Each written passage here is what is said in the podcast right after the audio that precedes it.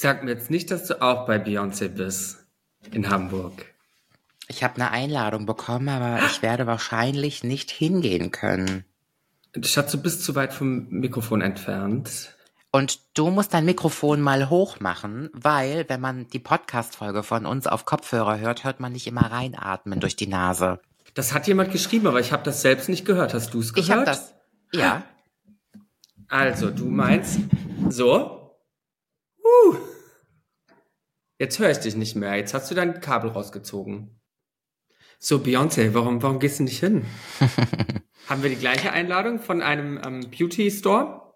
Ja, genau. Ähm, da habe ich mich auch ziemlich drüber gefreut. Allerdings Mhm. reise ich am nächsten Tag nach Amsterdam und es kann sein, dass ich am gleichen Tag wie Beyoncé ihre Show hat, ich auf der Opening Party von Sex and the City bin. Ich musste Pest mit Cholera und weißt du, ich war hin und her gerissen und Aber Ich werden, bin ja- werden die Girls denn dort sein von Sex in the City? Nein, natürlich nicht. Aber man muss auch einfach dazu sagen, dass der Stress, nach Hamburg zu reisen und zurück den Tag, bevor ich nach Amsterdam muss, mir zu groß ist. Ich bin ja kein Beyoncé-Mensch. Wir haben auch in irgendeiner Folge mal drüber gesprochen. Erinnerst du dich? Ja, ich war schockiert damals, das ist richtig. Ja. Nee, ist nicht dein Ernst. Ja, da weißt du Bescheid. Mhm, dann kommen wir in Teufelsküche. Teufels Küche, der Podcast für alles Unangenehme. Von und mit Candy Crash und Nicolette von Tages.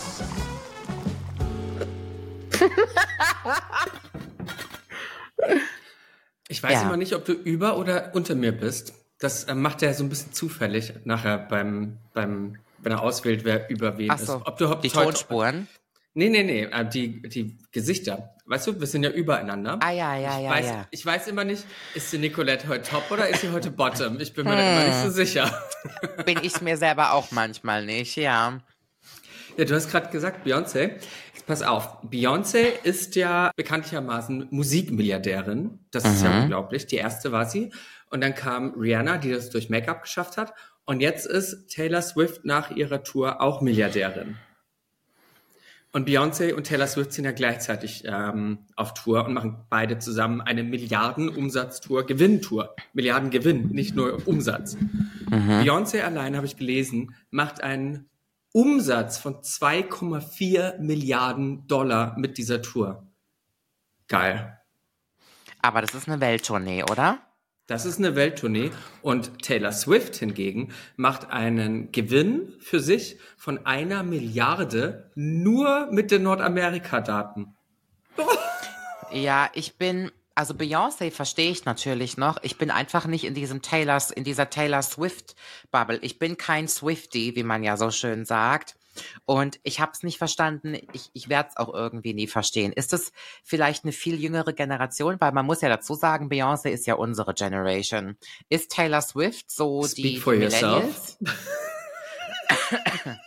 Du bist ein Millennial, mein Schatz. Naja, also man sagt ja, alles, was ab direkt- 85 ist, ist ein Nein. Millenn Millennial. Doch, ab 1985 ist man ein Millennial. Und Naja, ich sage immer, ja klar, aber ich sage immer, für mich ist ein Millenn- Millennial jemand, der um die 2000er-Wende irgendwie geboren wurde. Nee, ein Millennial ist jemand, der um die 2000er-Wende Kind oder Jugendlich war. Und das waren, warst du. Nee, Doch. Du war, was, wie alt warst du da? Zehn oder elf? nein, das stimmt schon, aber ich, ich habe eine andere Auffassung von Du Gen Z nicht, und... Du kannst nicht einfach Generationen nach, de nach Ach deinen so, Wünschen aber- deklarieren. Ach so, aber die Sprache kann man nach unseren Wünschen deklarieren, ne? Nein, nein, nein, kann man auch nicht, bin ich der Meinung. Entschuldige, Ähm, Sprache entwickelt sich weiter. Generation, Deklaration entwickelt sich auch weiter. There you go. Und ich trinke mir jetzt mein, ich schluck mir jetzt hier meinen Eistee und den Rest kannst du moderieren. Ja, schluck mal, pass mal auf, was ich noch Mhm. erzählen möchte zu Taylor Swift. Das habe ich gelesen. Das kam sogar in den Nachrichten. Und ich weiß nicht, ob du es mitbekommen hast. Es ist so schön, wieder mit dir zu quatschen. Wir haben uns ja zwei Wochen Ich freue mich gehört. auch so sehr. Wir müssen so viel nachholen. Pass Mhm. auf. Aber was ich dir unbedingt erzählen wollte, war, weißt du, was für ein ähm, Item in der Drogerie in den USA restlos ausverkauft ist wegen Taylor Swift? Lass mir eine Sekunde.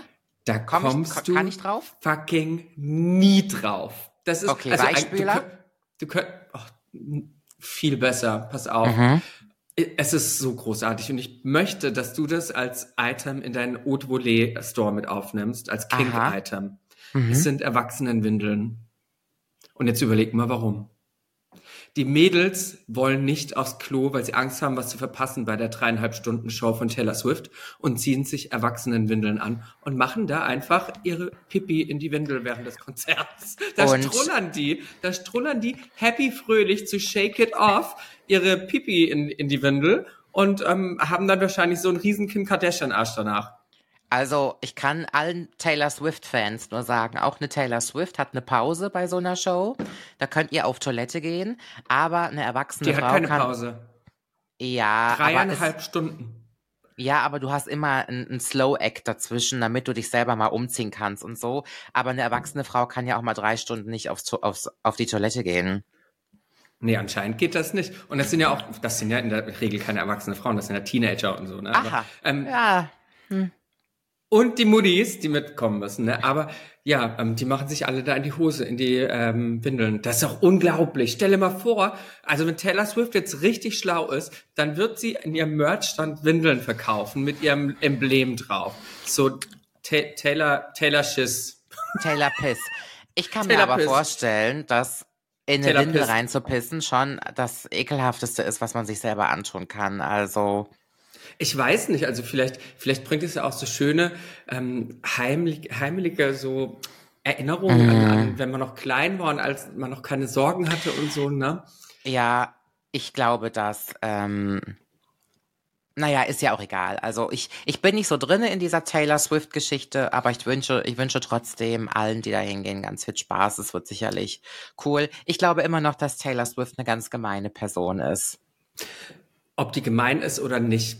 Ich finde das einfach großartig, was sie geschafft hat. Und jetzt überleg mal, diese Mädels, die sich jetzt da in ihr Pipi in ihre Windeln reinmachen während des Konzerts, wenn die schlau sind, verkaufen die das als Ebay mit der Prämisse, diese Pipi-Windel hat Taylor Swift live gesehen, dreieinhalb Stunden lang. Aber jetzt musst du mir trotzdem noch mal sagen, was hat Taylor Swift denn geschaffen? Jetzt abgesehen von natürlich also diesem großen Erfolg, aber was hat Taylor Swift geschaffen? Abgesehen von ihrem großen Erfolg, hörst du dir selbst zu, Nicolette? Ja, ich weiß schon, was du meinst, aber ich kann die nicht vergleichen mit einer Beyoncé. Weil sie deiner Meinung nach künstlerisch woanders ist als Beyoncé. Aber ich gebe dir zu, die ist nicht die Performerin wie Beyoncé. Sie ist nicht die Vocal, also die, die Stimmtante wie Beyoncé. Sie hat nicht die Vocals wie Beyoncé, ne? Aber dafür schreibt sie alle ihre Song, Songs selbst. Und Beyoncé hat ihr im ganzen Leben noch nicht ein Wort selbst geschrieben, zum Beispiel. Also so hat jeder seine Stärken, weißt du? Na, natürlich, für mich ist Taylor Swift eine, wo ich zwei, drei Lieder kenne und ich finde die auch ganz gut, aber einfach auch eine, die in Hollywood nicht gern gesehen ist. Eine, Ist das so? Die ist überhaupt nicht gern gesehen in Hollywood. Eine, die ganz viele böse Sachen über andere Leute auch gesagt hat in der Vergangenheit, aber viele Leute auch über sie. Das zeigt ja auch einfach, dass sie nicht beliebt ist.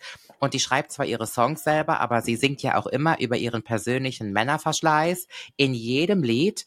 Und irgendwie, ich kletter da nicht so hinter. Also ich hoffe, dass du hier nicht Opfer geworden bist einer medialen Hetzkampagne gegen Taylor Swift, die über die letzten 15 Jahre Oh stattgefunden hat. Nein, tatsächlich, denn ich glaube, da musst du in einer ruhigen Minute nochmal drüber nachdenken, denn Männer machen exakt das Gleiche. Die Männer schreiben auch Songs über ihre Chicks, äh, mit denen sie irgendwie was am Laufen hatten.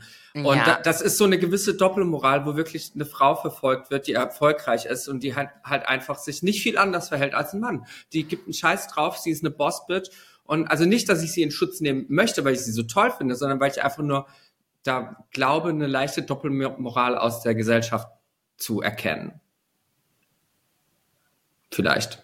Hm. Nicht von dir, sondern von der Gesellschaft, weißt du? Ja, ja, das war auch gar nicht auf Taylor Swift und ihren Männerverschleiß bezogen, sondern sie singt ja einfach, sie hat einfach kein anderes Thema als ihren Männerverschleiß. Das ist das, was ich damit meinte. Naja, aber bevor wir jetzt auch eine Taylor Swift-Diskussion hier machen, ich habe mit der Frau nichts zu tun. Ich, Weißt du was, Ich weiß auch nicht auch mit nicht. dir. Ich glaube, sie auch nicht mit mir. Ich glaube, Mhm. es ist ja auch scheißegal, ob wir in unserem Podcast über sie reden.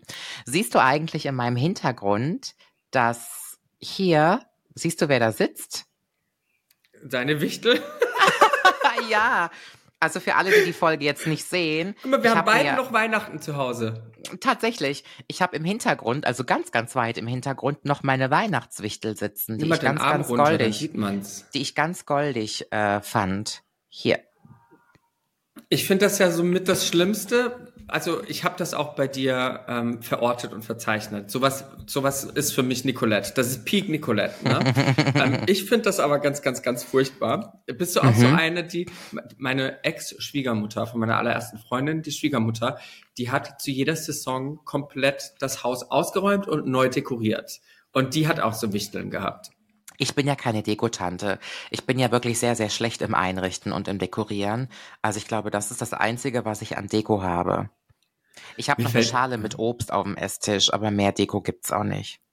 Mir fällt übrigens auf, dass es das erste Mal ist, dass ich so komplett deine Tattoos sehe, deinen Arm. Du Furchtbar. hältst das ja sonst eher versteckt. Ne? Ich Stehst versteck du da das. nicht mehr so dazu, oder? Nee, ich find's ganz furchtbar. Und jetzt, nachdem ich am Ballermann war, habe ich eine ganz große Abneigung Tätowierungen gegenüber.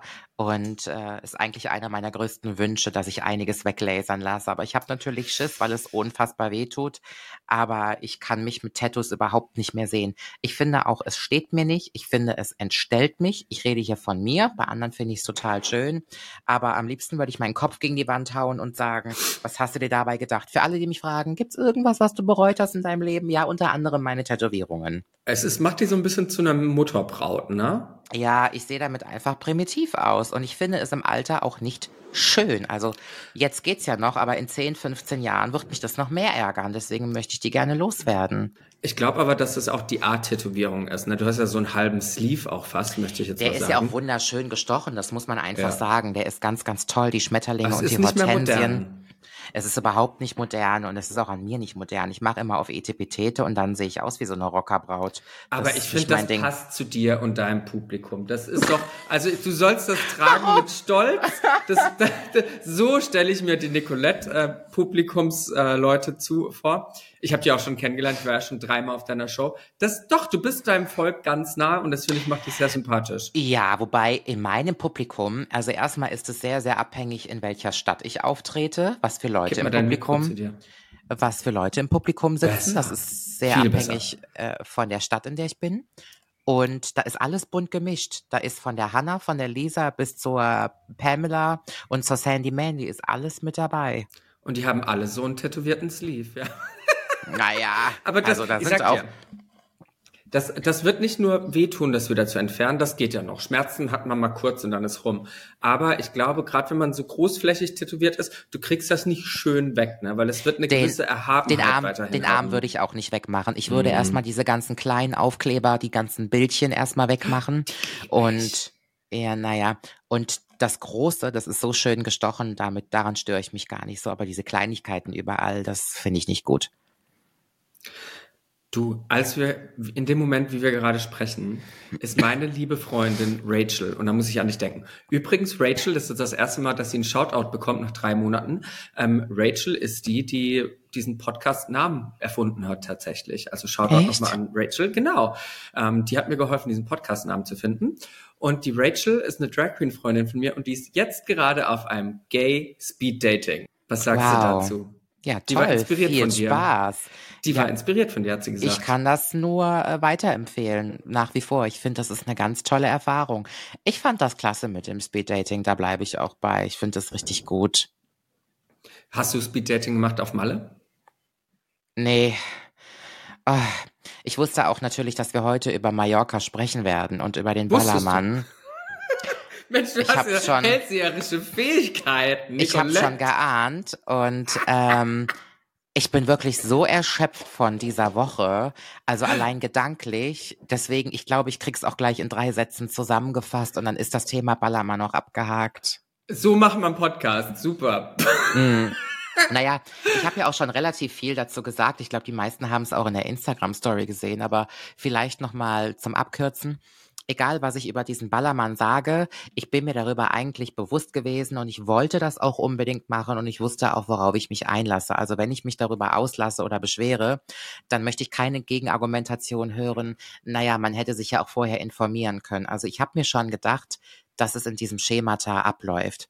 Ähm, Ich habe es mir weitaus schlimmer vorgestellt.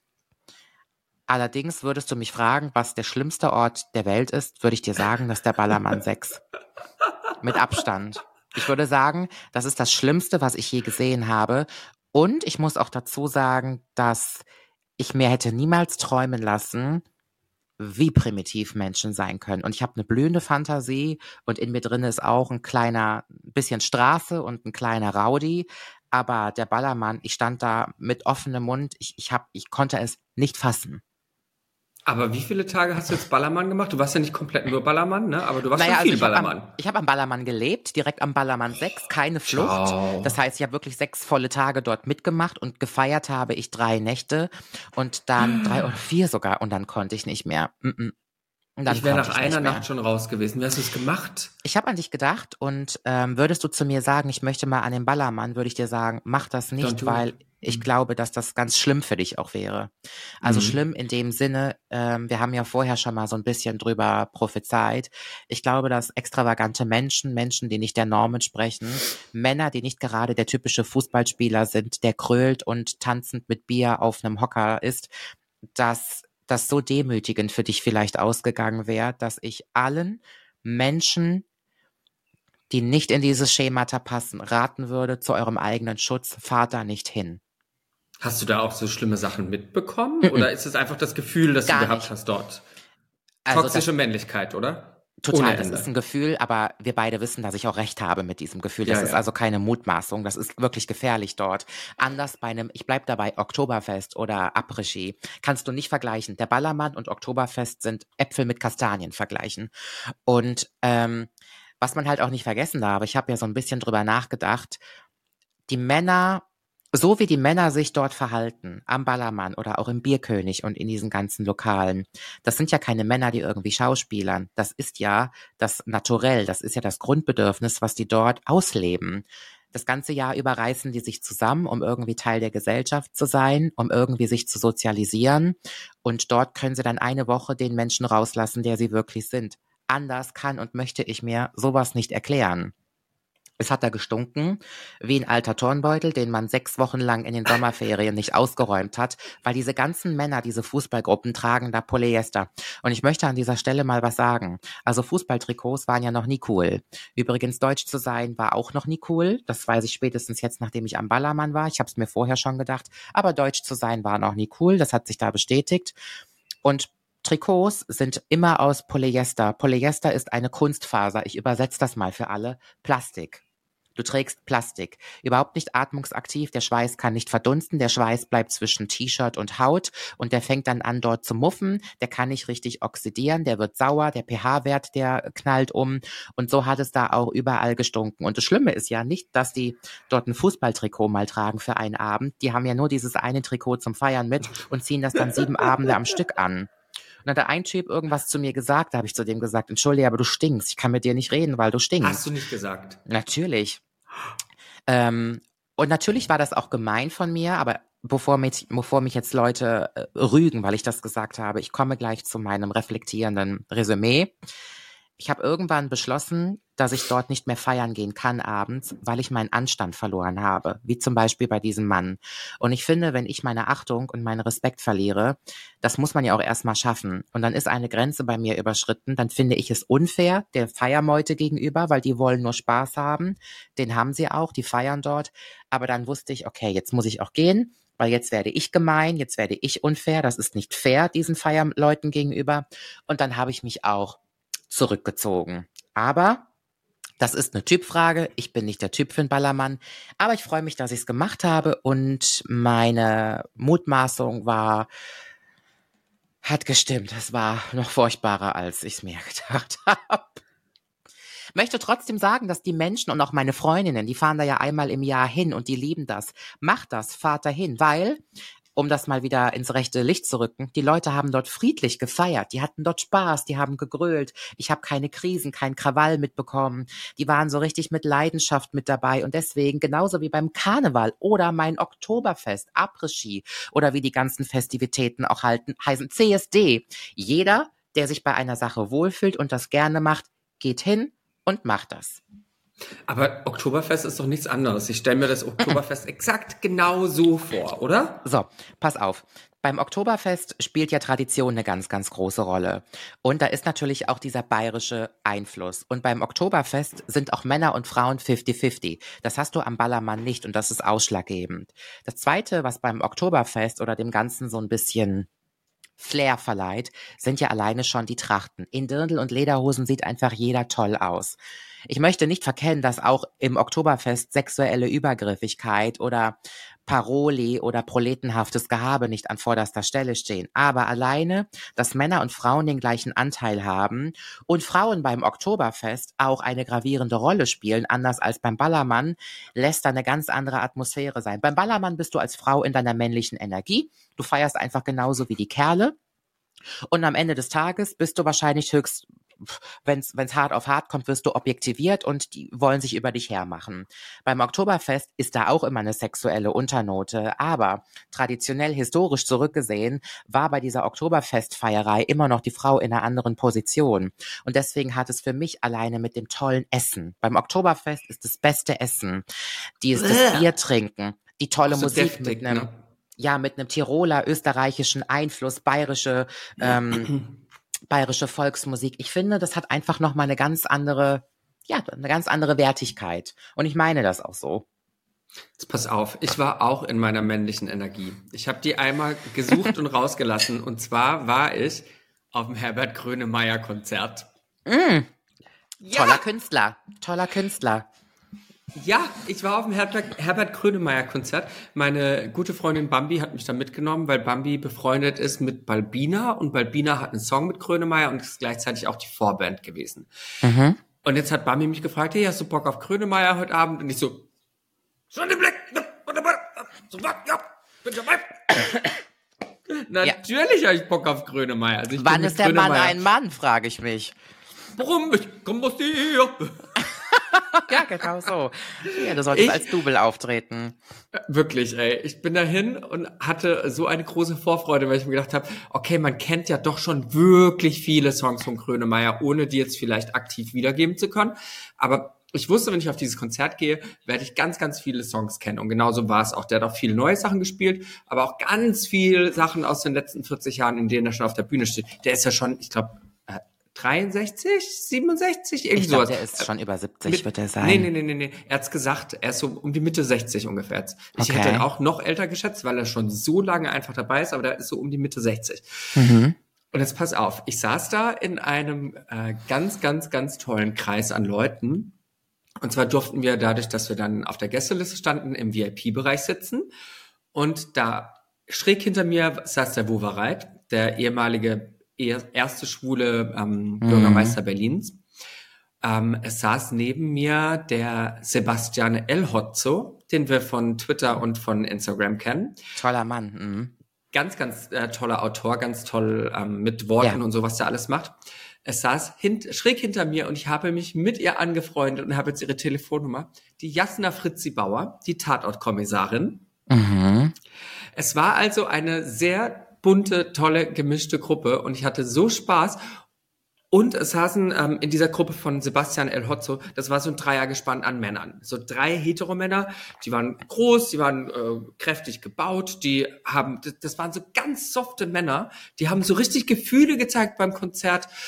Und ich glaube, der eine von denen, dem ging's persönlich irgendwie gerade nicht so gut, hat irgendwie ähm, persönliche Issues einfach irgendwie Sachen durchgemacht und der hat sich so emotional abgeholt gefühlt bei diesem Konzert. Es war so schön anzuschauen. Gleichzeitig ist mir aber auch aufgefallen, dass Männer, gerade wenn sie in einer Gruppe auftreten, und vielleicht ist dir das gleiche aufgefallen, dass die absolut kein wirklich zero Verständnis oder auch Empfinden dafür haben, was um sie herum passiert. Also sie haben kein Gefühl für, wie viel Platz nehme ich ein, wie viel Raum nehme ich ein, wie laut bin ich, wie unangenehm bin ich. Ich möchte jetzt niemanden herausnehmen aus dieser Gruppe an Männern, die da in meinem Umkreis saßen. Es waren einfach alle. Die sind die, die schmeißen ihre Ellbogen um sich, egal wer da jetzt gerade nebendran sitzt, die, die schreien einfach an, die schütten Bier rum, das ist denen egal, wer mhm. da ist und was da ist. Und ich habe mir einfach wieder gedacht, wie, wie geil muss es sein, so ein ignoranter Mann zu sein? Mhm. Ich, Das- ging, ging dir wahrscheinlich ähnlich bei deinem Mallorca-Urlaub. Ja, die Männer, die steigen da zum Beispiel auf die Barhocker und tanzen da. Und nicht nur, dass es gefährlich für denjenigen selber ist, wenn er besoffen ist, du kannst ja auch auf andere Leute draufknallen. Und das Schlimme ist, die haben dann auch Gläser oder Flaschen in der Hand, die dann regelmäßig runterfallen. Der ganze Boden ist irgendwann versifft und klebrig und alles ist voll mit Scherben. Und selbst wenn so einem Typen eine Flasche aus der Hand fällt und vor uns auf dem Boden zerbricht in tausend Teile, die stehen dann da oben und die kommen dann nicht runter, um einfach mal zu sagen, sorry, oder um jemanden von dem Personal dort Bescheid zu sagen. Das war also, wie du gerade schon gesagt hast, das ist halt der Gipfel der Ignoranz und von, von ganz viel schlechtem Benehmen und ja, Du warst aber auch auf einer Yacht oder auf so einem Boot, ne? Du hast nur mal einen Ja, schönen mich ja letzten dann- Tag gemacht. Total. Ich musste mich ja dann auch irgendwie noch ein bisschen beschäftigen die anderen Tage. Wir sind an einem Abend sehr, sehr lecker essen gewesen. Wir waren in Palma. Ich war an einem Tag in Palma alleine shoppen. Das war sehr schön. Palma. Bitte? Ich liebe Palma. Ich finde es traumhaft. Ich finde Palma auch total toll, habe aber nicht so einen Hype wie viele um Palma. Also ich finde, da Mhm. gibt's noch geilere Städte, aber ich finde es total schön auch. Und dann waren wir an einem Abend im Ombu essen. Sehr bekanntes Restaurant, ständig ausgebucht und haben da auch nur über Connections einen Tisch bekommen und es war köstlich, es war hervorragend. Und dann haben wir eine Katamaran-Tour gemacht. Das war sehr schön auf dem Meer. Und das hätte mir sonst auch gefehlt. Ich war zwar eine Woche jetzt auf Mallorca, aber dieser mallorquinische Flair, der ist gar nicht da. Ich fühle mich auch nicht, als wenn ich im Urlaub gewesen bin, weil natürlich Mallorca allgemein, aber gerade der Ballermann ist halt durch und durch deutsch. Deutsch, Deutsch, Deutsch. Und deswegen versuche ich auch Mallorca so ein bisschen als Reiseziel immer zu vermeiden, weil auch im Norden oder im Westen, es ist einfach so deutsch da alles. Und ähm, naja, aber sprechen wir von Patriarchat und sprechen wir von Männlichkeit. Ich würde jetzt erstmal wünschen, dass du über deinen dein, dein Haartransplantat sprichst. Ja, gute Überleitung. Und danach, na, ich wollte zuerst sagen, dann gibt es ja Mhm. noch einiges, was patriarchalisch falsch läuft, wieder mal in der Medienwelt. Aber fangen wir mal mit dem Schönen an. Erzähl doch mal. Oh, mhm, okay, ja, ja. Naja, das Schöne. Also ich habe ja jetzt meinen Hairtransplant gemacht. Ich zeig's mal ganz kurz. Die ja. fallen jetzt schon gerade aus, deswegen wird's hier ein bisschen Mhm. Licht. Aber ich finde, es ist schon ganz gut gelungen. Wer mir auf Instagram folgt, hat das auch so ein bisschen sehen können, wie diese Prozedur für mich war. Auf TikTok habe ich das nochmal ein bisschen ausführlicher begleiten lassen. Ich muss sagen, ich ärgere mich, dass ich nicht direkt in die Türkei gegangen bin. Ich habe das jetzt zweimal gemacht. Einmal habe ich ein Hairtransplant, ein Haartransplantat in Deutschland gemacht, habe da ein bis zwei Jahre recherchiert, bis ich einen Arzt gefunden habe, wo ich gedacht habe, geil, dem vertraue ich, da gehe ich hin weil der unglaublich viel Erfahrung hat. Der macht das irgendwie seit 30 Jahren, der, bei dem ich das in Deutschland gemacht habe. Und das ist halt Kacke geworden. Ne? Ich habe unglaublich viel Geld bezahlt. Ich habe damals 7000 Euro für dieses Hairtransplant äh, bezahlt. Und es war bei weitem nicht zufriedenstellend. Und ähm, habe dann auch ihm nicht die Möglichkeit gegeben, das nochmal zu korrigieren, weil ich mich einfach verarscht gefühlt habe. Ich habe mich da nicht mehr wohlgefühlt bei dem Arzt und ähm, das Thema hatten wir auch schon noch und nöcher habe mich dann umgeschaut in der Türkei und habe mir ganz viele Kliniken rausgesucht und mit ganz vielen auch gesprochen. Und eine Klinik, die fand ich richtig toll. Da ähm, hat der Arzt Englisch gesprochen, aber englische Muttersprachler, was ich sehr von Vorteil fand, weil ich brauchte keinen Dolmetscher für ein Beratungsgespräch. Ich wusste, dass ich vor Ort nicht auf eine fremde Sprache äh, irgendwie angewiesen bin, die für mich übersetzt wird, sondern ich kann mit dem direkt kommunizieren der hat mir sehr tolle Vorher-Nachher-Ergebnisse zeigen können und ich fand seinen Social-Media-Auftritt sehr gut. Das heißt, sein Social-Media hat mir gezeigt, der weiß genau, wovon er spricht. Das, man kriegt da so ein Gefühl dafür, wenn man das vergleicht. Ne? Mhm. Jetzt bin ich dahin und die Prozedur an sich war super. Ich bin unglaublich froh, dass ich das gemacht habe. Ich finde das Ergebnis toll. Das dauert jetzt natürlich ein Jahr, bis ich das Endergebnis sehe. Aber das, was ich schon sehen konnte, war zehnmal besser als das, was ich in Deutschland bekommen habe. Mal über diese Prozedur hin, hinweg. Tut das Also toll auch- weh? Ich wollte gerade sagen, es hat null weh getan. Zero von all meinen Eingriffen. Also Botox machen ist schlimmer. Tun die nicht Null. weh? Und ich hatte, in Deutschland waren die die Hölle, diese Betäubungsspritzen. Das hat so weh getan. Und alle, die einen Herztransplant gemacht haben, die haben gesagt, die Betäubungsspitzen, Spritzen, ah, ich kann nicht mehr reden, ich bin so aufgeregt. Die Betäubungsspritzen sind das Allerschlimmste, sagen alle. Und das war auch meine Erfahrung. Und das habe ich auch meinem Arzt gesagt. Also ja, das hört er ganz oft, aber alle, die bei ihm das gemacht haben, haben das absolut nicht, also bestätigen können. Die haben gesagt, es war super. Und so war es bei mir auch. Du bekommst eine Xanax vorher, also du bekommst eine Beruhigungstablette. Und dann bist du total so easy going. Da, da, da, da, da. Habe ich in Deutschland auch gehabt. Und die Betäubungsspritzen, das sind so wahrscheinlich 20 Einstiche, die du ähm, am Hinterkopf bekommst und dann nochmal 20 am Vorderkopf. Also wo hinten entnommen wird und vorne, wo es dann eingesetzt wird. Null. Ah, das waren ganz, ganz, ganz kleine Spritzen. Hier in Deutschland war das so ein Riesentrümmer, dachte ich. Und es hat unglaublich wehgetan. Dort null. Also der hat eine andere Technik angewandt, hat viele kleine Spritzen gemacht statt sechs große. Und das war total angenehm und ich habe sogar wegdösen können dabei. Also ich habe das ist so ein bisschen zu vergleichen mit Botox. Das tut ja auch nicht weh. Ich fand Botox manchmal schlimmer als diese mhm. Äh, Spritzen tatsächlich. Okay.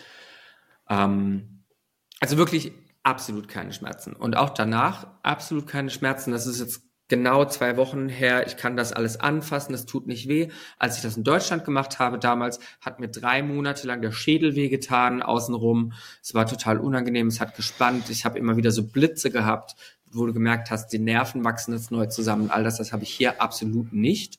Der hat also eine sehr viel schonendere Variante der Entnahme gewählt als mein alter Arzt hier in Deutschland.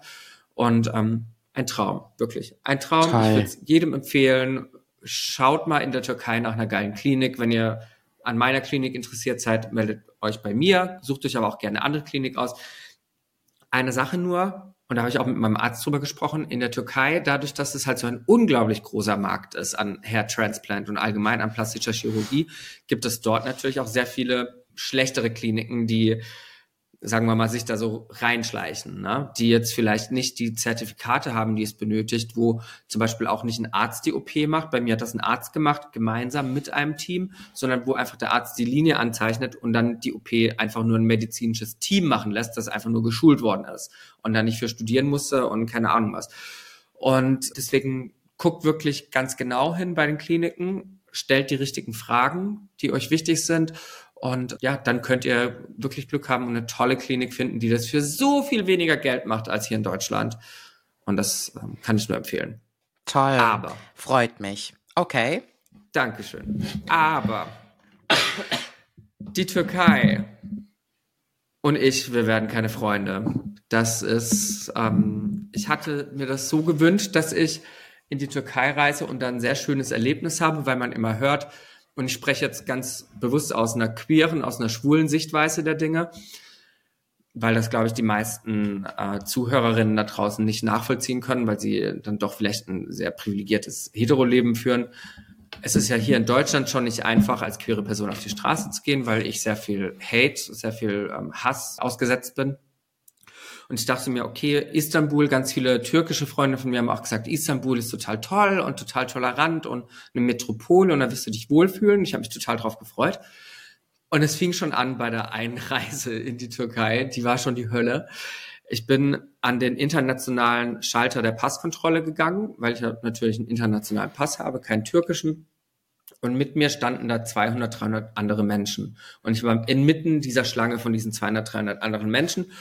Und ich gehe davon aus, dass das alles Deutsch-Türken waren, denn die hatten fast alle einen deutschen Pass, sahen aber recht türkisch aus und haben auch alle türkisch gesprochen, mussten aber deswegen halt an den internationalen Stand und nicht an den türkischen Reisepass stand. Darf ich dich mal unterbrechen? Sofort.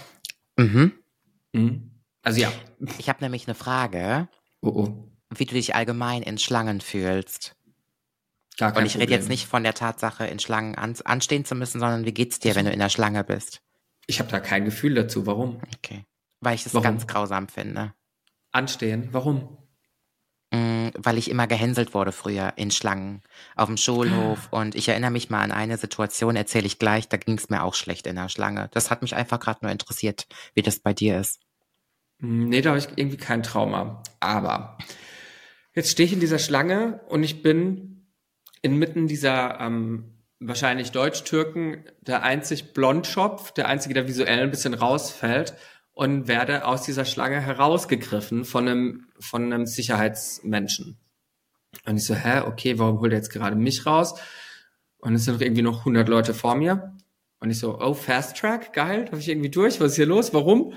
Und dann nimmt er meinen Pass in die Hand und er zieht schon so eine Fresse. Und spricht natürlich ganz, ganz, ganz schlechtes Englisch, so dass ich ihn fast nicht verstanden habe, geht jede Seite meines Passes durch und da sind natürlich schon einige Länder drin, einige Stempel und auch ein paar Visa von den USA und guckt sich alles ganz genau an und irgendwann schaut er mein Bild an, schaut mich an und sagt, this not you. Und ich so, hä, wie? Und er will mir halt vorwerfen, dass ich das nicht bin auf diesem Pass. Und ich habe ihn versucht zu fragen, wer denn jetzt auf die Idee kommt, weil ich sehe halt exakt aus wie auf meinem Pass. Also auch wenn da ein bisschen was passiert ist in meinem Gesicht, ich sehe wirklich noch exakt so aus wie auf diesem Pass. Also es ist sehr leicht zu erkennen, dass ich das bin.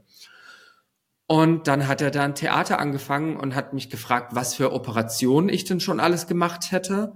Also in einem sehr gebrochenen Englisch, dass ich mir dann auch nur erraten konnte, was er jetzt will. Und ich fand das so schlimm. Ich habe mich so schlecht behandelt gefühlt und habe jetzt gedacht, was soll das denn? Warum fragt er mich solche Sachen? Und alles unter dem Vorwand, ich wäre nicht die Person auf dem Pass, was ja offensichtlich nicht stimmt. Und dann bist du da alleine in einem Land, wo du die Sprache nicht sprichst. Dein Gegenüber spricht die gemeinsame Fremdsprache Englisch nicht wirklich. Und dann weiß ich auch noch, ich bin schwul und offensichtlich schwul anscheinend. Und äh, die Rechtslage für, für schwule und Transmenschen im Mittleren Osten ist jetzt nicht die beste. Mm. Und dann hat er die Polizei gerufen. Mm. Und ich war kurz vorm Heulen, also es mhm. waren inzwischen schon 10 Minuten, äh, 20 Minuten vergangen, die ich mit ihm da äh, zu tun hatte.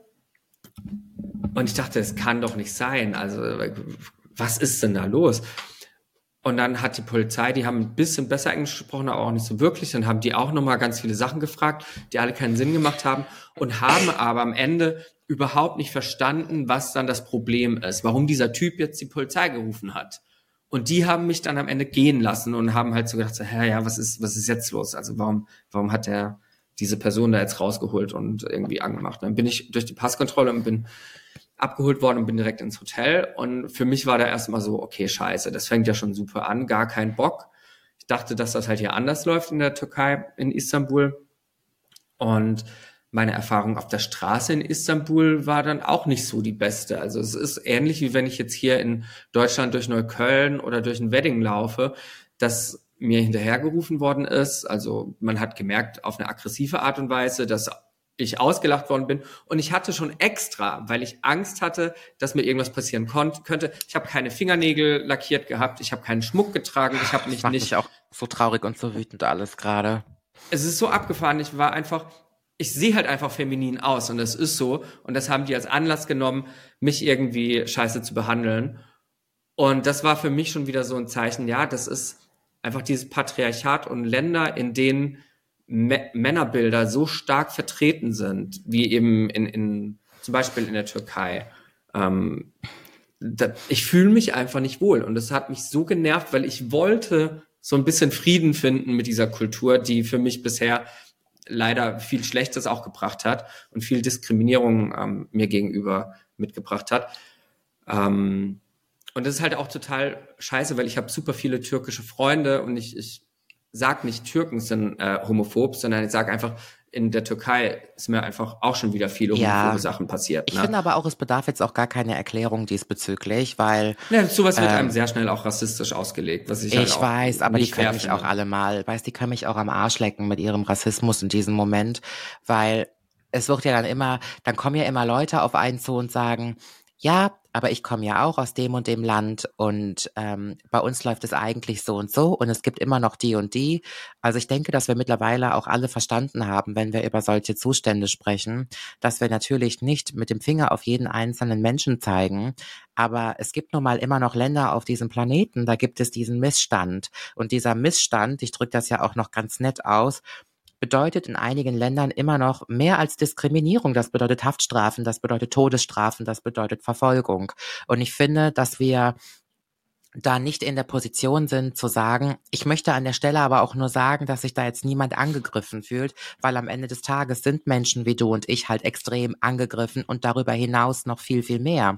Und das braucht man auch gar nicht mehr schönreden. Und natürlich, wenn du sowas sagst, dann kann ich mir im geringsten nur vorstellen, wie viel Panik das auch in einem auslöst. Und es macht Hölle. mich auch so traurig, wenn ich dann ja. höre, ja, ich bin extra relativ dezent dahin gefahren und habe meine Fingernägel abgemacht, um bloß nicht auf aufzufallen, dass bloß keiner mitbekommt, dass bei mir die Uhr vielleicht ein ganz kleines bisschen anders tickt. Es macht mich einfach so wütend, weil ich erkenne mich da natürlich ja auch selber so ein bisschen wieder. Bevor ich in den Bierkönig gehe, glaubt mir das mal, da mache ich aber meine Wimpern ab und dann gibt es auch kein Contouring. Und dann ziehe ich mir auch die Jeanslatzhose und ein T-Shirt an. Und das ist ja ein reinster Selbstschutz, nur das ist ein Mechanismus, den ich im Laufe der Jahre ähm, mir angeeignet habe, weil ich keinen Bock habe, irgendwo morgens um vier Uhr verprügelt in der Ecke gefunden zu werden von der mhm. Mhm. Polizei. Und das ist einfach ganz, ganz schlimm. Und Manchmal versucht man ja irgendwie sein Leben ganz normal zu bewältigen. Man versucht in den Bierkönig zu gehen wie alle anderen. Man versucht in ein Land zu reisen, wo auch andere Leute hinreisen. Und man erwischt sich ja immer wieder in diesem Umstand, dass es aber einfach nicht machbar ist, weil die Gefahr lauert überall. Und weißt du, wenn die dich da rausziehen und in irgendein Office, im, in so einem Backoffice schleppen, du weißt ja nie, was da hätte passieren können. Du weißt ja nie, wie sie mit dir umgegangen ähm, wären. Es gibt ja die grausamsten Geschichten. Und wenn dann immer noch einer sagt, ja, aber ich bin Türkin oder ich bin Türke und ich möchte an der Stelle nur mal sagen, ey, ganz ehrlich, nein, Sendepause. Du hast jetzt einfach mal Sendepause in diesem Moment. Du brauchst dich ja gar nicht angesprochen fühlen, wenn du dazu nicht gehörst. Hat aber damit nichts zu tun, dass dein kultureller Hintergrund ja immer noch damit behaftet ist, dass es in diesem Land Missstände gibt. Ich bin halbe Griechin und ich möchte sagen, dass Griechenland, die ja kein muslimisches Land sind, sondern größtenteils orthodox, natürlich noch mal eine andere Bewegung haben. Aber let's be honest, Afghanistan Das ist ein Land irgendwo im Süden, die auch noch in vielerlei Hinsicht auch Rückstände haben, wo vieles bei weitem noch nicht so toleriert wird wie in einem Deutschland, in einem Berlin, in einem London oder in einem New York. Auch da gibt es nun mal einfach noch Probleme. Und dann brauche ich mich davon auch nicht getoucht fühlen, wenn jemand sagt, ey, ich bin nach Griechenland gereist und ich habe da eine schlechte Erfahrung gemacht. Ja, wahrscheinlich hast du die gemacht, weil meine Landsleute es immer noch nicht auf die Reihe bekommen. That's it. Mhm, ja, also ich finde es, wie gesagt, ich fand es schade, weil ich, wie gesagt, ähm, Frieden schließen wollte ähm, mit mir selbst, mit, mit diesem Thema und das nicht äh, geklappt hat. Und darüber hinaus, dann habe ich mir gedacht, na okay, dann, dann blende ich das aus, so wie ich das hier in Deutschland eben auch mache, wenn ich in Deutschland dumm angemacht werde und genieße einfach Istanbul so. Und ähm, ich finde auch Istanbul leider so ein bisschen überbewertet. Ne? Also es mhm. ist super schlechte Luft. Das ist ganz, ganz, ganz krasser Smog. Ich weiß nicht, warst ja. du schon mal in Istanbul? Nein. Also richtig krasser Smog, unglaublich schlimmer Verkehr. Ich bin natürlich nur mit dem Uber von A nach B, weil ich mir gedacht habe, ähm, ist irgendwie sicher, als wenn ich da die Öffis nehme. Ich kenne mich ja nicht aus. Ähm, niemand schnallt sich an in einem Uber.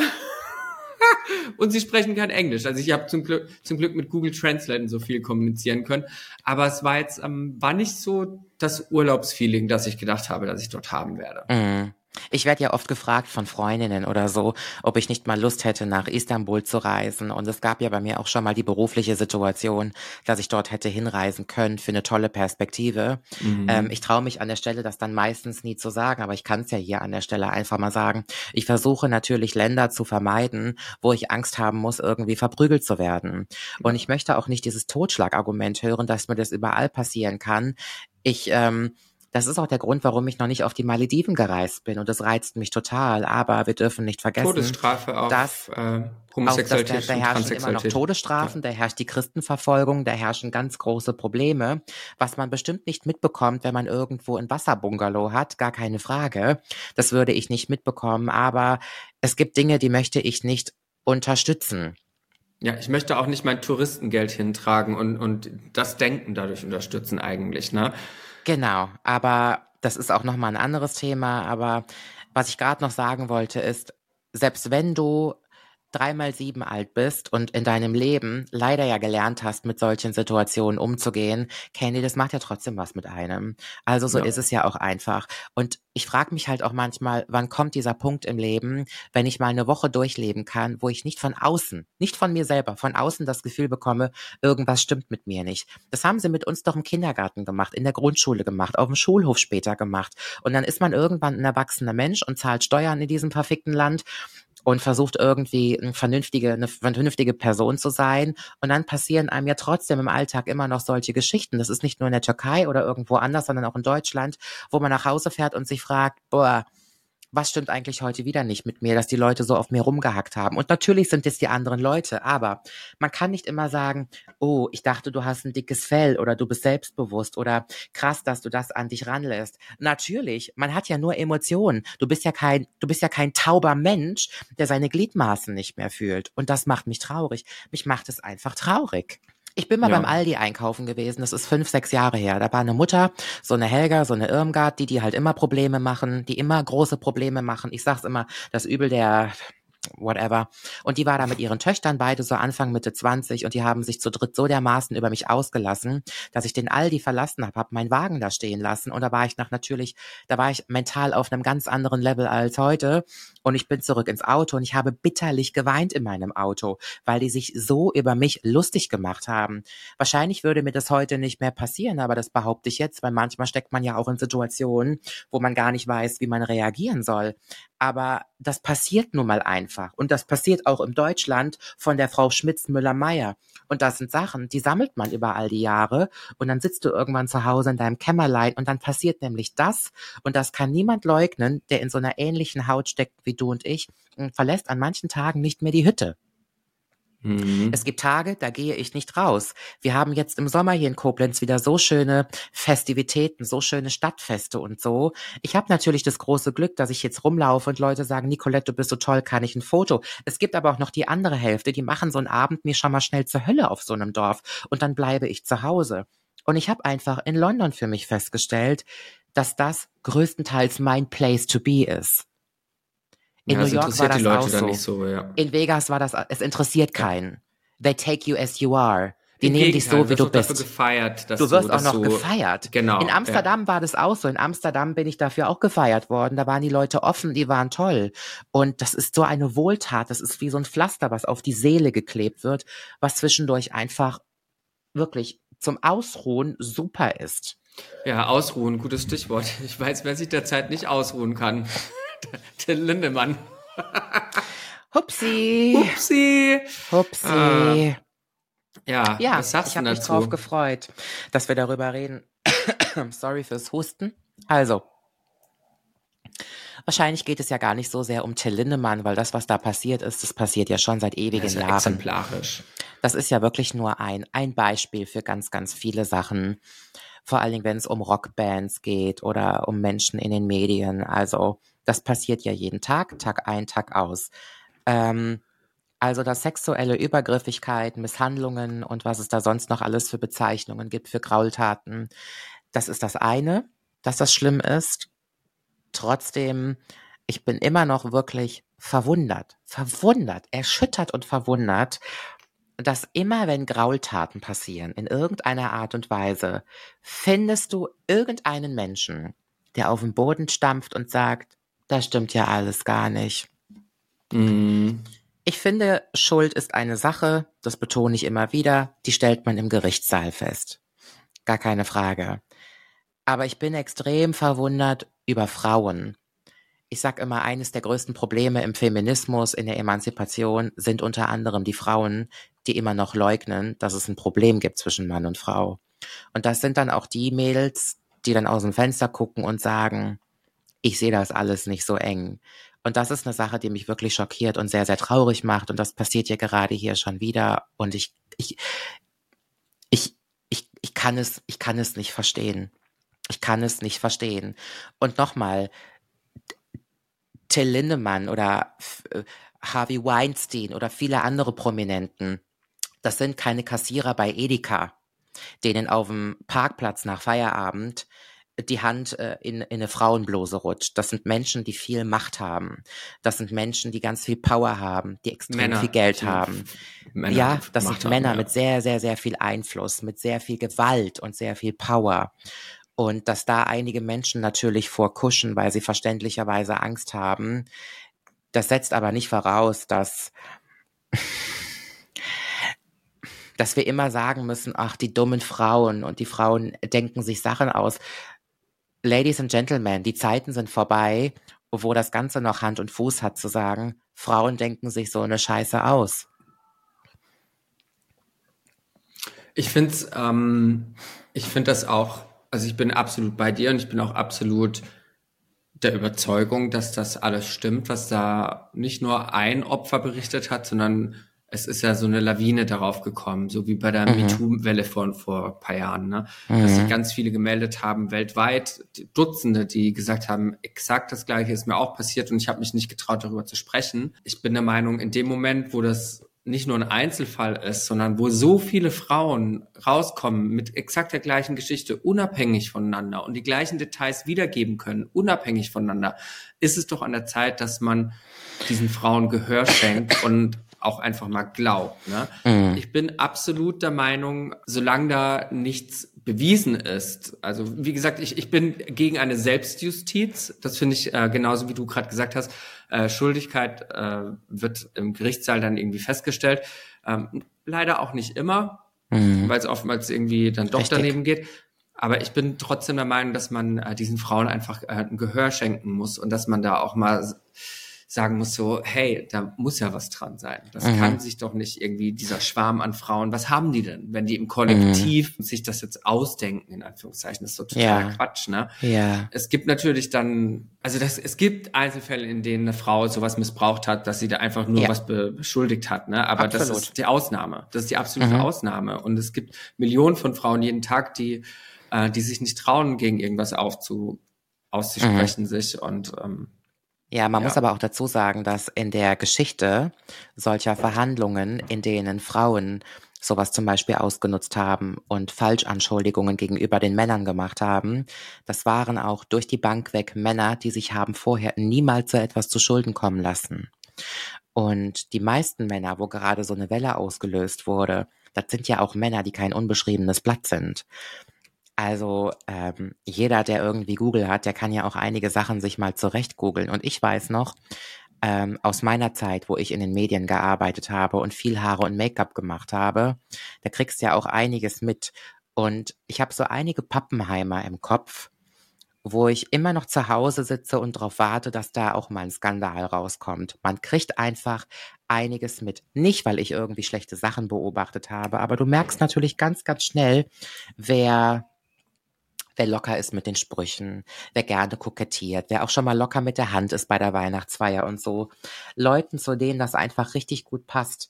Aber nochmal von dieser, von dem jetzigen Fall mal abgesehen, es muss ja auch irgendwo eine Angst in solchen Menschen sein, die behaupten, dass sowas alles nicht existiert. Das ist ja kein großes Verlangen nach nach, nach Recht und System, sondern es ist einfach eine große Panik und Angst, eine regelrechte Phobie.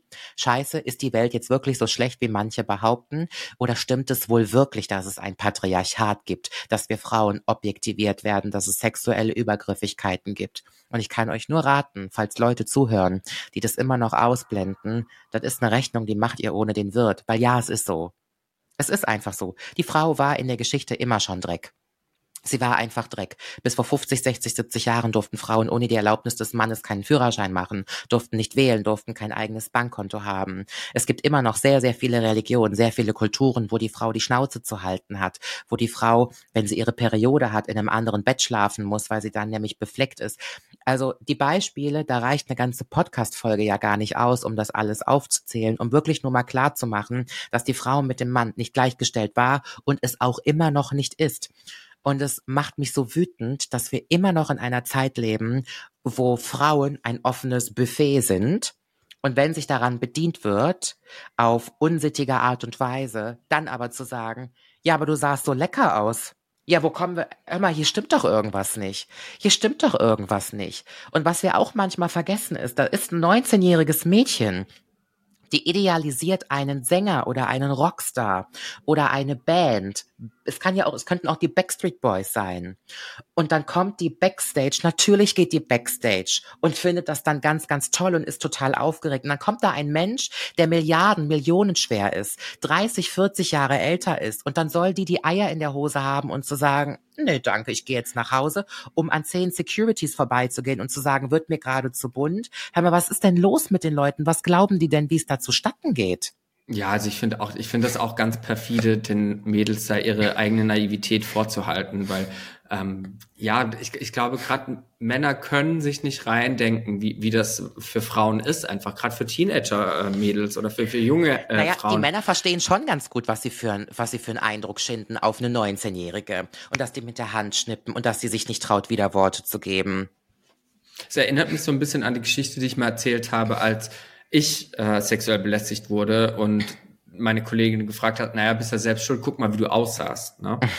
Ist, wir hatten doch schon mal eine Folge darüber. Das ist ja. doch krass. Britney Spears ist irgendwann mal gefragt worden, was der schlimmste Moment in ihrer gesamten Karriere war. Und weißt du, was sie gesagt hat, als sie 19 Jahre alt war und I'm a Slave for You auf der Bühne mit der Schlange performt hat? Und dann hat die Journalistin gefragt, hattest du Angst vor der Schlange? Und dann hat sie gesagt, nein, ich hatte einfach den knappesten Bikini an, den es auf der ganzen Welt gibt. Und alle haben mich angegeiert und angeschaut.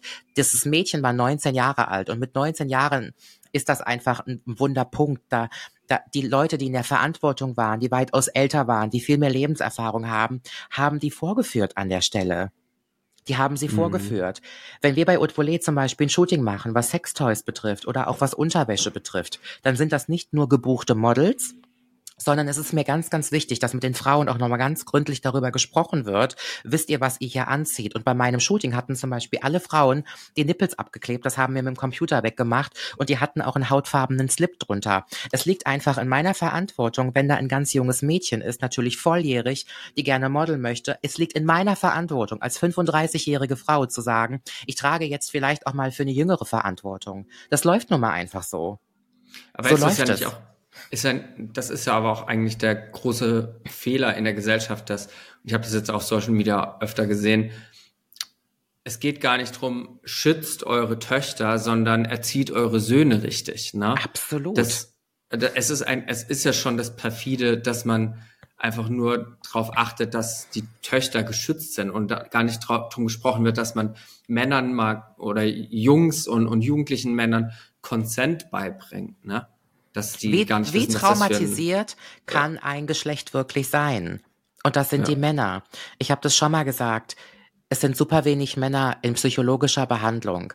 Aber über 74 Prozent der Männer haben sich 2021 das Leben genommen. Also von den 100 Prozent, die sich umgebracht haben, waren über 74 Prozent eben Männer. Das ist doch einfach eines der größten, der größten Warnsignale und Red Flags dafür, dass es den Kerl nicht gut geht. Dass ich meine, wer sind denn, welches Geschlecht sitzt denn am meisten im Gefängnis? Von welchem Geschlecht werden denn die meisten Straftaten ausgemacht? Und es geht mir gar nicht darum, mit den Fingern auf Männer zu zeigen und zu sagen, ihr seid so doof und ihr seid so blöd. Ich möchte einfach nur Bewusstsein dafür schaffen, dass es Männer nicht gut geht. Da ist irgendwas richtig schief gelaufen. Und man muss da ganz, ganz, ganz früh dran anpacken, um das irgendwie noch wieder richtig gerade zu biegen. Weil es kann doch nicht sein, dass der Unterschied zwischen Mann und Frau so krass ist, dass wir glauben, wir können uns an anderen Menschen bedienen, wie es uns gerade schmeckt. Und das ist doch genau das, was jedes Mal da draußen passiert. Ja, aber das ist halt genau das, ja, da fängt das an, ne, dass man in, den Jungs das nicht beibringt. Ich habe auch ein ganz süßes Video auf TikTok natürlich mal wieder gesehen, wo ein, ein Mann, ein Vater seinen zweijährigen Sohn schon beibringt, äh, dass er dass er Menschen nicht einfach so anfassen darf, weil, weil das ist, über sowas wird ja gar nicht gesprochen, ne? Und ja. ich glaube, jeder Mann denkt, dass er einfach jeden und alles anfassen darf. Ich hatte einen Post gemacht, als ich auf Mallorca war. Ich bin natürlich extrem oft am Ballermann erkannt worden und eigentlich habe ich den ganzen Tag damit verbracht, Fotos zu machen. Und ich mache das ja auch immer total gerne. Wir hatten das ja schon mal in der Folge. Für die und Freundin und Cousine.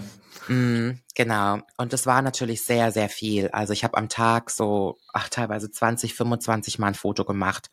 Und meine Freundin und ich sind auch dann gefilmt worden, am Strand gefilmt worden, Videos wurden gemacht heimlich. Mädels, die so getan haben, als wenn sie ein Selfie machen und da war ich im Hintergrund. Ist auch alles kein Problem. Ist ja Teil vom Spiel, sollen sie gerne machen. Aber ich bin so oft von Frauen so in, unsittig angefasst worden mit einer, mit einer Geschmacklosigkeit im Gesicht, an den Brüsten, am Hintern. Die waren natürlich stockbesoffen, die waren richtig voll. Und dann habe ich ja auch unter meinen Post geschrieben, wenn wir nicht von Männern unsittig angefasst werden sollen, wie wäre es denn, wenn wir damit, damit aufhören, uns gegenseitig einfach anzufassen, ohne zu fragen? Du musst einen Menschen einfach fragen, bevor du denjenigen anfasst. Das ist ganz, ganz, ganz, ganz wichtig.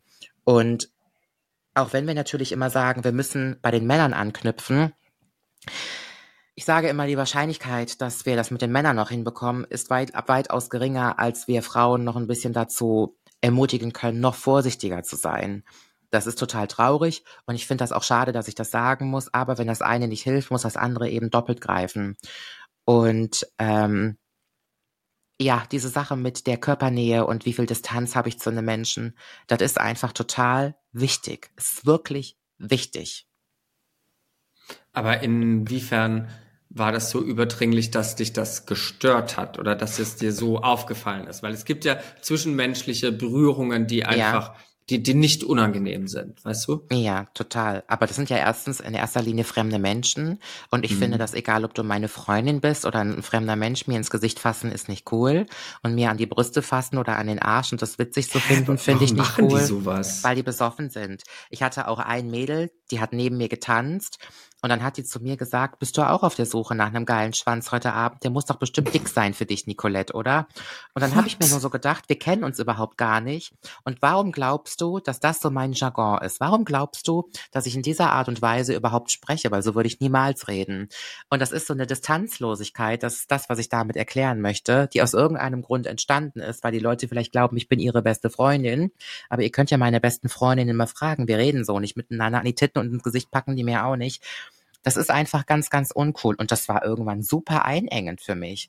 Es ist natürlich auch nicht cool, wenn du am Strand liegst und da irgendwie eine Tüte Chips frisst und mit deinen Freundinnen chillen willst und alle halten unter ihrem Handtuch das Handy und sind sich dann irgendwie so am Filmen. Ist natürlich unangenehm.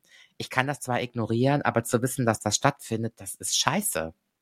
Und die denken, das fällt nicht auf, ne? Das ist ja das Lustigste. Ja, ich möchte an der Stelle ja nur mal sagen, irgendwann ist man in dieser Branche und wenn ich einen Raum betrete, ich habe sofort am Hinterkopf Augen und merke, mhm, welcher Mensch ja. zum Handy greift, du kennst das ja, ja, und wer wie das Handy hält. Und ich kenne verschiedene Techniken, die Menschen Auch mittlerweile an, so. ja, ja, die Menschen anwenden, um einen zu filmen oder zu fotografieren.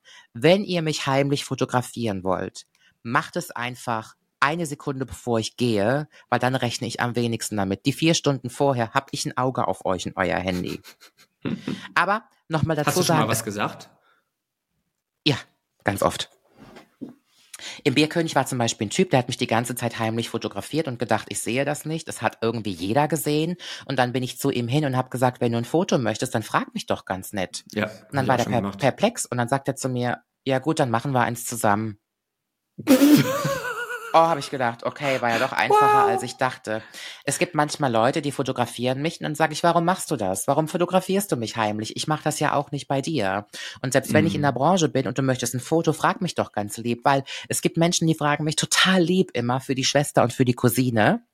Und auch am Ballermann gab's total Liebe. Aber frag mich doch einfach, ist doch total süß. Hey Nicolette, kann ich ein Foto? Klar.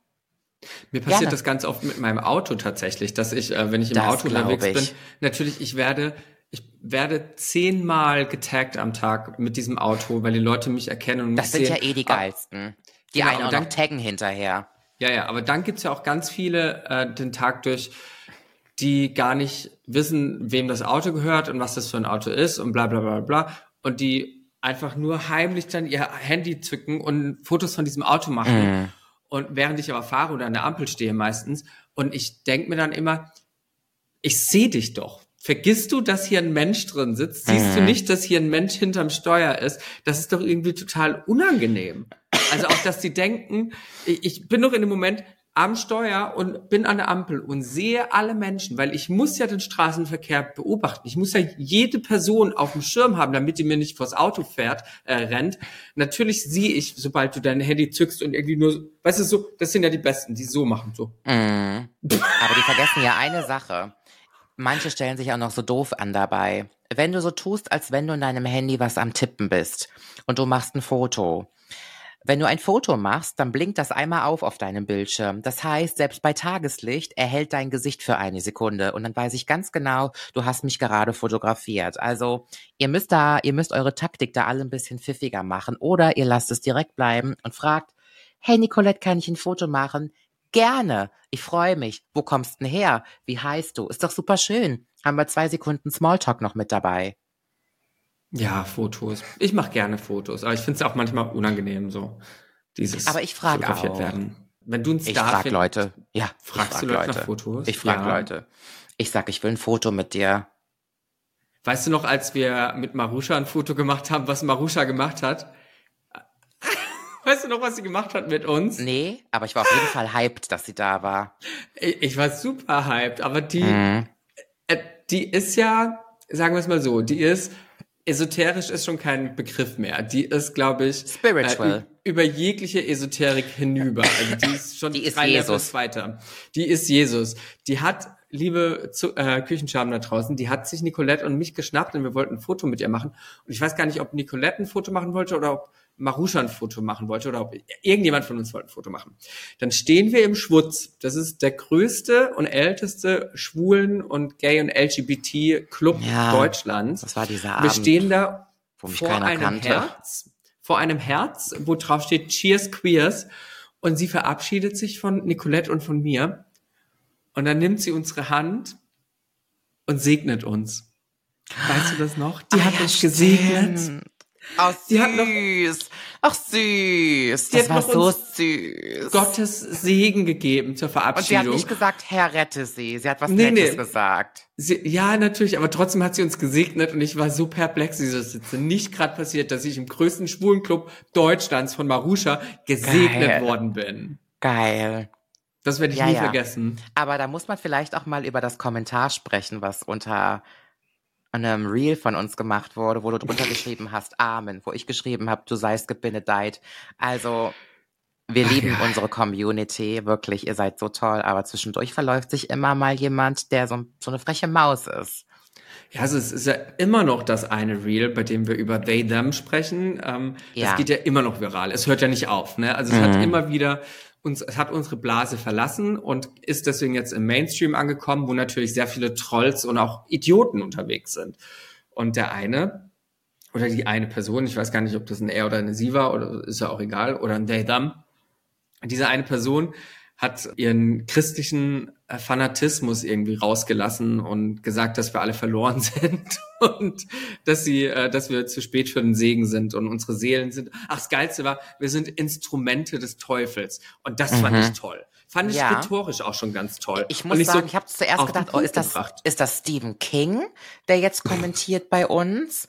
Oder ist es dann doch der, der Fitzek oder wie heißt der, der jetzt dabei ist? Auf jeden Fall lyrisch, kaum zu übertrumpfen. Wir haben aber auch so in den DMs und so auch so ein bisschen aufs Maul bekommen, habe ich das Gefühl. Nicht groß, aber es haben sich schon ein paar Leute peinlich berührt gefühlt und fanden es nicht schön, da- dass wir so blasphemisch unterwegs waren, ne? dass wir nicht Ja. viel von Religion halten. Und aber wir haben das auch noch diplomatisch ausgedrückt. Jeder soll glauben dürfen, was er mag. Das finde ich ja ganz wichtig. Mhm. Aber soll mir damit nicht auf den Sack gehen.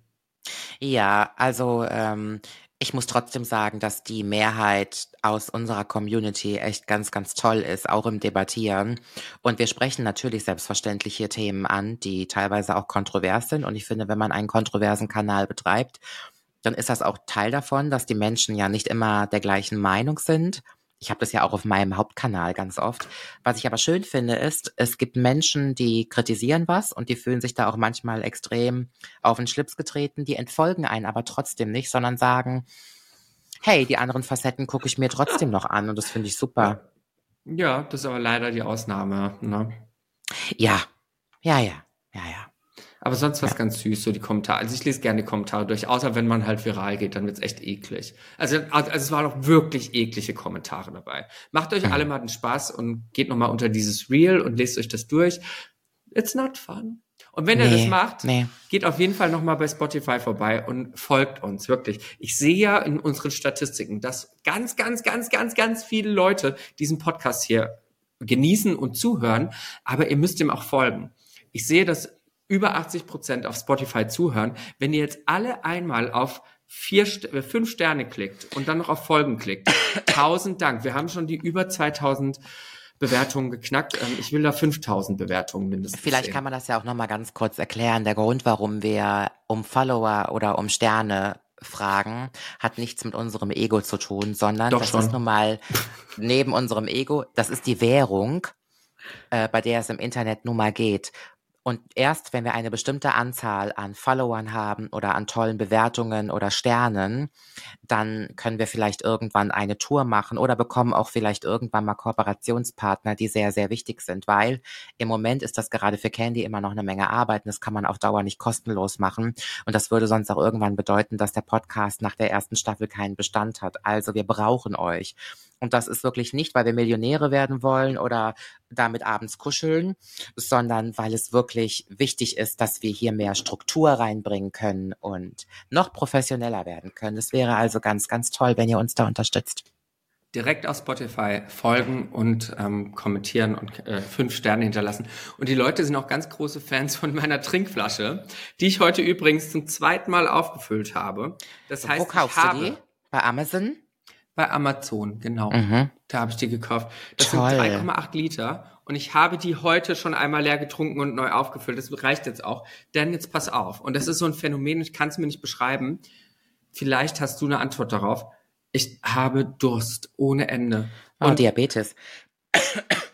oh, hör mir Es auf. können zwei Sachen sein. Es kann entweder, also wahrscheinlich noch mehr, ich bin ja keine Ärztin, aber es gibt Anzeichen wie zum Beispiel Schilddrüse, Diabetes und Leber, wenn man pausenlos immer Durst hat. Ich möchte aber dazu sagen, um den, Mhm. dem, da wieder die Angst rauszunehmen, viel trinken kann auch antrainiert sein. Und mittlerweile kriegst du schon Durst vom Durst, weil du so viel ausschwemmst, dass du davon austrocknest. Also ich glaube, vier oder fünf Liter am Tag zu trinken, das ist nichts, was der Körper braucht, Schatz. Nee, ist auch zu viel, ja, ja. Nee, das brauche ich auch nicht. Also wie gesagt, ich habe auch mal versucht, dann weniger zu trinken, nicht diese 3,8 Liter am Tag, sondern habe gedacht, das kann nicht sein, vielleicht habe ich bin ich überdurstet. Dann habe ich einfach mal zweieinhalb Liter getrunken, was ja relativ normal ist Mhm. oder was auch gesund ist. Ne? Und hatte trotzdem noch genauso viel Durst. Ich glaube, Also- ich muss nächste Woche mal ein Ja, dieser machen. Trinkhype, das ist genauso wie mit 10.000 Schritten am Tag. Äh, es gibt ja keine Pauschalisierung, wie der Körper funktioniert. Ich glaube, man sollte dann trinken, wenn man Verlangen danach hat. Ich sage nicht Durst, aber es muss jetzt nicht jeder Mensch drei, vier Liter Wasser am Tag trinken, weil du spülst ja auch irgendwann Mineralien aus. Das ist nicht Aber gut. zwei sollte man schon. Zwei Ja, Liter aber sollte man Du schon. hast ja vier getrunken heute schon. mehr fünf. als vier, ja. Ja, stop it. Und da Du sind ja schon- Bull noch gar nicht mit drin. Äh, ja, und wenn jetzt auch noch eine Salzbrezel ist, da weißt du aber Bescheid. Ja, aber das ist das Gute. Ich hau mir ja noch Salz mit rein, weil sonst, wie gesagt, die Mineralien sind sonst weg, ne? Hm. Ja, Hm. naja. Schatzi. Mensch, jetzt kommen schön, wir dass wir trotzdem zu Beyoncé. Schön, dass wir wieder gequatscht haben. Ich gucke einfach mal, wie es nächste Woche ist. Ja, guck mal. Ähm, Gut. Weil, ah ja, genau, ich bin in Zürich, davon werde ich nächste Woche berichten. Ich trete zum ersten Mal live mit meiner eigenen Musik auf in Zürich beim Pride Toll. als Main Act. sag mal wann und wo, dass die Leute kommen können. Am Samstag, den 16, 17. Am Samstag, den 17. in Zürich auf der Mainstage um 21 Uhr. Ist nur ein Song, also ihr müsst schnell sein. Der geht nur Mhm. drei Minuten. Ihr müsst schnell sein. Und dann gehe ich aus Beyoncé-Konzert nächste Woche und dann sprechen wir schon wieder. Toll. Ja. Drück dich ganz feste. Danke an alle, Ich die dich zugehört auch. haben. Ich wünsche dir ein Tschüssi. wunderschönes Wochenende. Ich Ciao. dir auch.